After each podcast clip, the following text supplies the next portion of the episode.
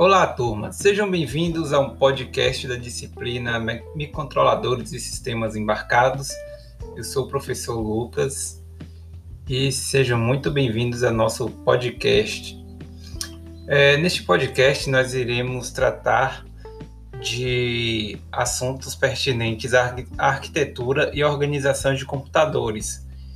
Então, eu vou passar para vocês alguns conceitos iniciais da nossa disciplina de microcontroladores e sistemas embarcados. Então, imagine que nós queremos comprar um computador.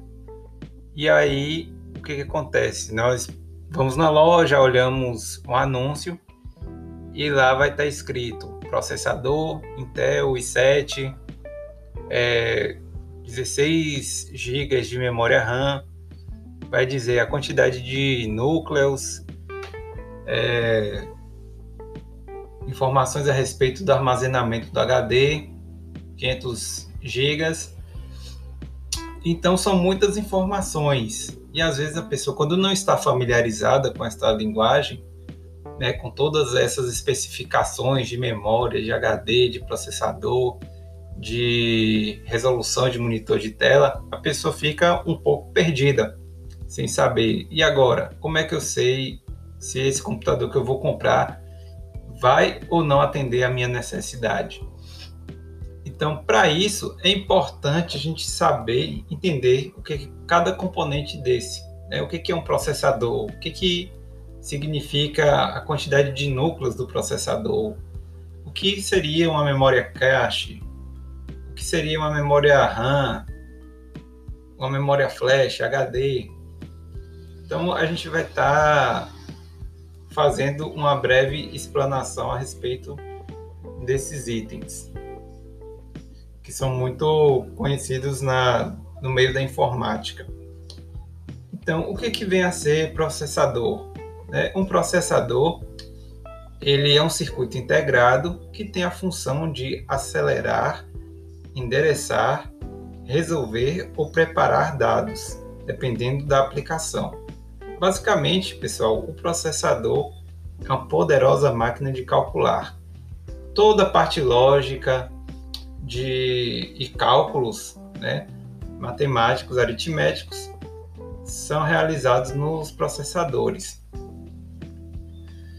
É, e dentro dos processadores é que tem a CPU, né, que é a unidade central de processamento. E lá é, é onde ocorre né, toda essa, essa os, esses cálculos, né? É, no processador também nós temos os núcleos, que isso ele é um termo de hardware que descreve o número de unidades de processamento central independentes em um único chip. Né? Então, dentro do processador, nós temos os núcleos. Né? É como esses núcleos eles funcionam como se fossem processadores, mini processadores internamente dentro de um que funcionam para realizar o processamento. Então, eles são importantes para você ter um processamento, um multiprocessamento, né? Então, porque antigamente é, o processamento era feito em apenas um núcleo.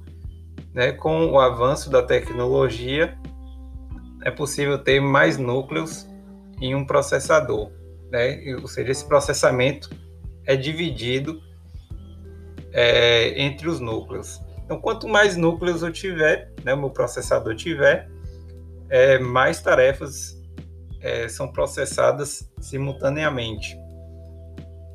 Só que se você pegar né, uma placa, se você pegar a referência do seu processador, do seu computador, e pesquisar a referência no fabricante, ele vai dizer né, quantos núcleos são físicos e quantos são núcleos simulados, digamos assim que às vezes está lá na referência, que é um i7, e aí você acha, ah, são sete núcleos físicos, né? Mas não necessariamente, pode ser que ele tenha quatro núcleos físicos e o restante é, é simulado, são emulados, né? Então, os processadores, ele tem a velocidade, né? essa velocidade do processador é nada mais nada menos do que a frequência em que os transistores chaveiam. Quanto mais rápido os transistores né, de, do, do processador chavearem, quer dizer que ele tem uma velocidade maior.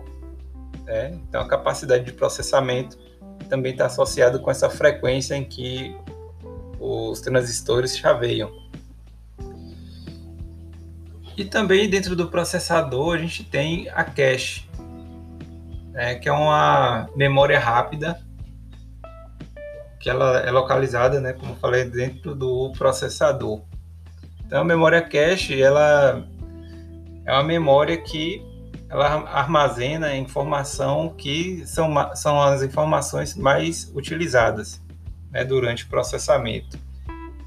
Então, em vez de buscar essa memória na RAM, não, ele busca no cache, que ele otimiza o processo. É um outro tipo de memória que a gente tem, que é bastante conhecida, é a memória RAM. Né? A sigla RAM vem de Random Access Memory, né? que é uma memória de acesso randômico. Né? Randômico é a mesma coisa do que aleatório. É, a memória RAM ela não é, armazena o conteúdo permanentemente. Se eu desligar o meu computador, a informação que estava na RAM ela é perdida e os, os conteúdos eles são acessados quando requeridos. Né? Então, se a gente abre uma aba, abre um programa, ele vai ocupando espaço na memória RAM. Se eu fecho um programa ou uma aba do meu navegador de internet, ele vai liberando espaço na RAM. Quanto mais programas eu tiver executando, mais memória RAM eu vou estar tá exigindo do meu computador. É... E aí, um modelo de memória que é mais recente, né, são as memórias DDR4, que são que ela fornece dois caminhos de acesso. E aí por isso que ela é uma memória, né, uma memória RAM DDR4 ela é mais veloz, mais rápida do que as SDs RAMs. E é uma tecnologia mais antiga em que o caminho de acesso era apenas tinha apenas um caminho de acesso. E aí era mais lenta. Um outro tipo de memória que é bastante comum também são as memórias flash, que é uma memória não volátil de computador que pode ser apagada e regravada. Então, essas memórias flash, é, nós podemos citar como exemplo, são os pendrives. É, nós armazenamos e apagamos e regravamos informação é, quando, da forma que nós acharmos melhor. Eu posso gravar salvar a informação no pendrive e apagar quantas vezes eu quiser. Um outro tipo de memórias é o HD. Que o HD, essa sigla vem de, do inglês hard disk, disco rígido. Eles são utilizados para armazenar dados. E quanto maior a capacidade, maior é o armazenamento. Então, se você tiver um HD de 500, é, a capacidade é metade do que um de 1 tera. Quanto maior a capacidade, maior a quantidade de informações que eu posso salvar no meu HD. É, e o HD, né, ele tem um disco mesmo, onde essas informações elas são gravadas magneticamente. É, tem um cabeçote que vai gravando e lendo as informações que com, estão contidas dentro do HD. Mas eles estão sendo substituídos por uma memória flash que são os SSDs. É, essa sigla vem de Solid State Disk, né, que são discos de estado sólido. Ele funciona basicamente igual um pendrive. E a vantagem desses esses SSDs é a velocidade, que são pelo menos 10 vezes mais, mais rápido do que os HDs convencionais. Agora, a grande desvantagem dos SSDs é porque o custo por byte, né, o custo de armazenamento, ele é maior do que os HDs convencionais. Então, se você for comprar um computador com SSD, provavelmente o custo vai ser maior do que se ele fosse com a mesma capacidade de um HD comum. Mas a questão da velocidade às vezes pode compensar, depender da sua da sua necessidade.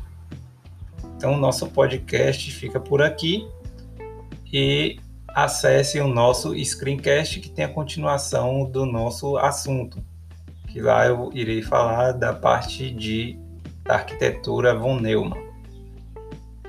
Muito obrigado.